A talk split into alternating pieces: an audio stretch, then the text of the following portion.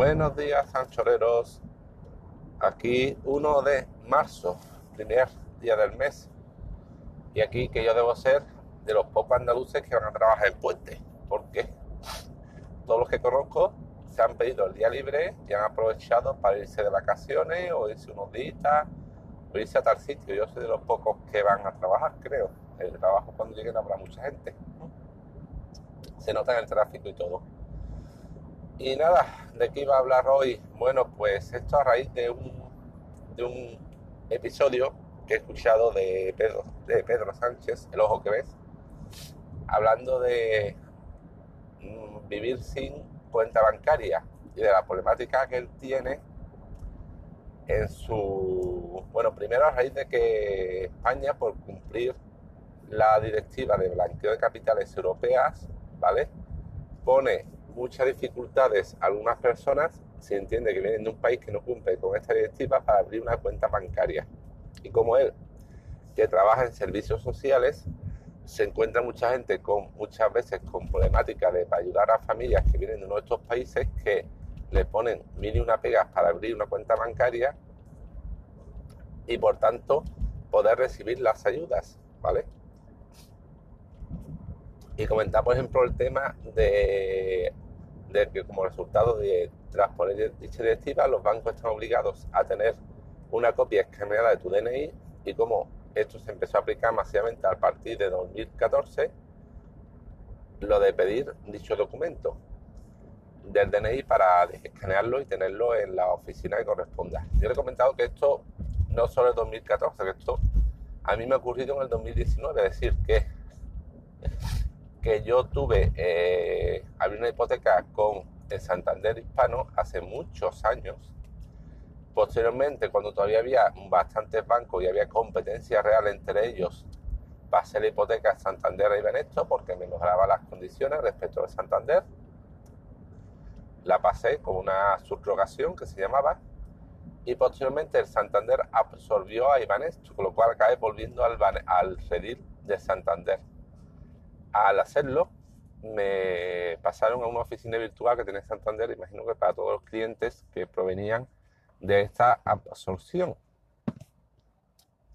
Y hace poco, relativamente, me comunicaron por carta que desaparecía la oficina virtual y me asignaban a la oficina física más cercana a mi domicilio. Y efectivamente lo hicieron. Y hace menos de una, una semana así me llamaron porque necesitaban, por cumplir la directiva, tener no sé qué documento de evaluación de riesgo o mi firma o mi tal y fui y lo que hicieron fue escanearme el DNI, firmar no sé qué documento y, tal. Es algo que yo flipé de que no tuviesen ya después de tantos años, de que todavía no lo tuviesen, en fin, pues nada. O sea, que esto sigue ocurriendo, seguro que a alguno más de uno le, le ha ocurrido, ¿vale? Y al hilo de esto, no le comenté, por le envié un comentario, esto se dije un comentario, también le, ese comentario le pedía que se hablase algún día sobre las ayudas sociales de emergencia a inmigrantes, las, condiciones, los requisitos, porque es un tema que muchas veces escucho hablar y no lo tengo muy claro. Incluso alguna vez tengo una discusión con alguna amiga diciendo, no, pues los requisitos son estos, para ti, para tal, no tienes razón, porque tal. Y ella me decía que no, y al final aunque busqué en Google, creo que más o menos me aclaré, no tenía claro del todo. Entonces, aunque seguro que el tema varía mucho de una comunidad a otra, pues le pedí que algún día hablase de cómo funciona el tema en el País Vasco. Bueno. Y aparte no le comenté, relacionado con el tema bancario, que para eso estoy haciendo este episodio aquí en mi propio podcast, de que mm, también clama al cielo del tema de abrir una cuenta si no tienes una nómina. O sea, no solamente por el tema de comisiones, no solamente es que eso es el tema de que si vienen ciertos países, sino que si eh, abre una cuenta, que abre una cuenta por temas que no son eh, te recibe una nómina, las cuentas que te aplican unas comisiones brutales. Y, esto diréis, bueno, ¿quién que pueden querer abrir una cuenta si no es para recibir la nómina o la pensión, bueno, pues os comento lo que me ocurrió en, cuando estaba mi hijo en infantil. Eh, cuando estaba infantil, para el tema de ciertos, ciertas cosas para la clase, como eran papel higiénico, toallitas, etcétera, cosas que debía aportar el ayuntamiento que debía hacerse caso, cargo de esos gastos, pero como el ayuntamiento los hacía cargo, bueno, pues aquí los padres tuvimos que hacer una, una cooperativa, una cuenta bancaria donde todos poníamos dinero, creo que eran unos 100 euros, 100 y pico euros al año, tuvimos que poner, y de donde se tiraba para comprar ciertas cosas para clase, como papel higiénico, toallitas, ¿qué más?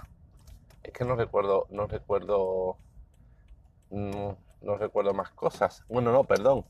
Eso teníamos que llevarlo nosotros, o sea, por turnos, cada padre tenía que llevar esas cosas al colegio, ¿vale? Un no sé cuántos paquetes de toallitas, de papel higiénico, de tal y cual. Esa cuenta era para gastos de materiales para escribir, de fotocopia, de... Es que no recuerdo exactamente, era para... Para material del día a día clase, que como la edad que era, era infantil, pues no... Eh, perdón, ni siquiera era infantil, era... Porque ahora mismo está en... Eh, eh, sí, sí, tres años de infantil, perdón, tres años de infantil era para ciertos materiales que a lo mejor no hacía que comprar, como ya en primaria, eh, una lista de material por alumno, sino que era para toda clase. Bueno, la cosa es que ese dinero, bueno, también salió ese dinero, por ejemplo, el regalo de fin de año para la profesora, que siempre se ha sido un regalito al acabar el curso, ¿vale? Ese dinero todos los padres se guardaba en una cuenta bancaria. Esa cuenta, como no en una cuenta asociada a recibir una nómina, pues al final eh, había que ir a un banco cualquiera. Estuvimos mirando porque yo era eh, vicedelegado de clase o subdelegado, donde abrirla. Bueno, pues no había ni un banco que permitiese abrir una cuenta sin unos gastos brutales de mantenimiento a no estar asociado a una nómina. Y tú dices, que vamos, y, no era una cuenta, o sea, era una cuenta para un uso, digamos, no lucrativo. Entonces, Encima había que añadir, no sé si era 15 euros cada tres meses de comisión de mantenimiento, una burrada.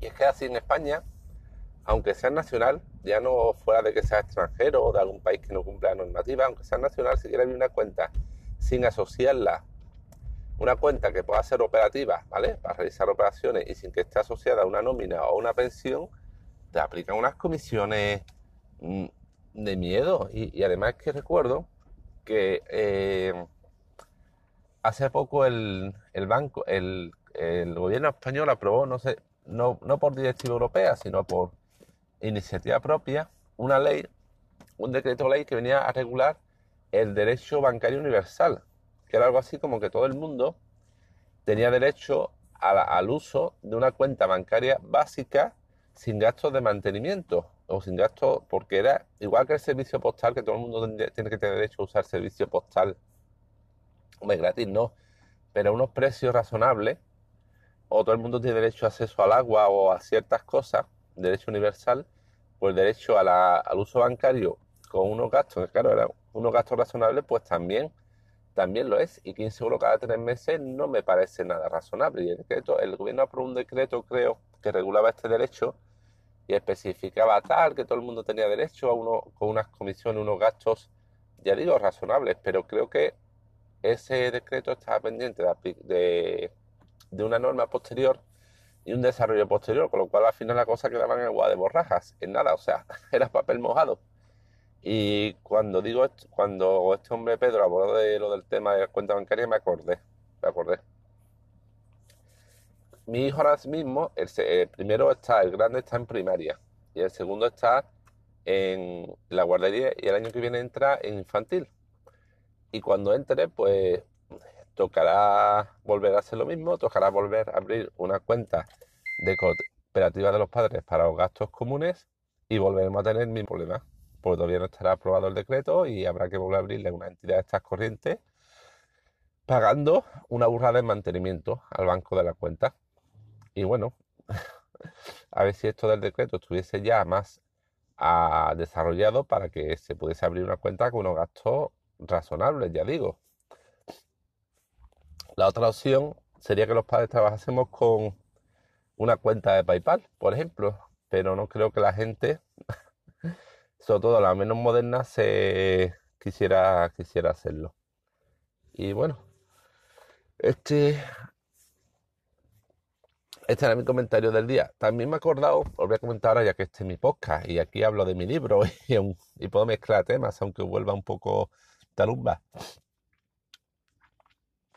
Cuando leí el título de Pedro de eh, Mi vida sin cuenta bancaria o algo así, era el título, me acordé de un post que envié una vez a MNM, ¿vale? Una entradilla que envié a MNM, donde hablaba del tema de, de no utilizar documentos físicos en la vida diaria, sino utilizarlo todo digitalizado o escaneado, ¿vale? La factura, los documentos bancarios, los, los recibos, todo, todo, de no recibir nada en papel físico en el buzón, que prácticamente ya no recibo nada, porque trabajar eh, a base de trabajar siempre con factura electrónica o con documento electrónico o tal, y al post, o sea, envié una entrada que hacía referencia a, a una entrada en mi blog, y la entrada en mi blog la llamé Mi vida sin papel. Lo cual, dicho así y sin explicar de qué va el tema, la historia pues, puede sonar muy mal, porque sin papel, a, que se ha ocurrido, a que se os ha ocurrido así de primera añadir eh, la palabra higiénico a la entrada, pues sí.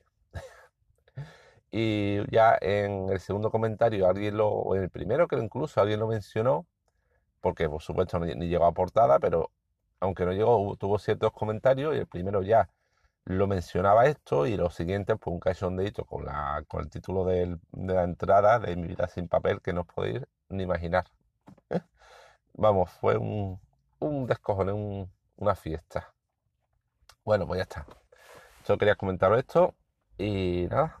Y gracias por estar ahí y escucharme. Hasta luego, anchoreros.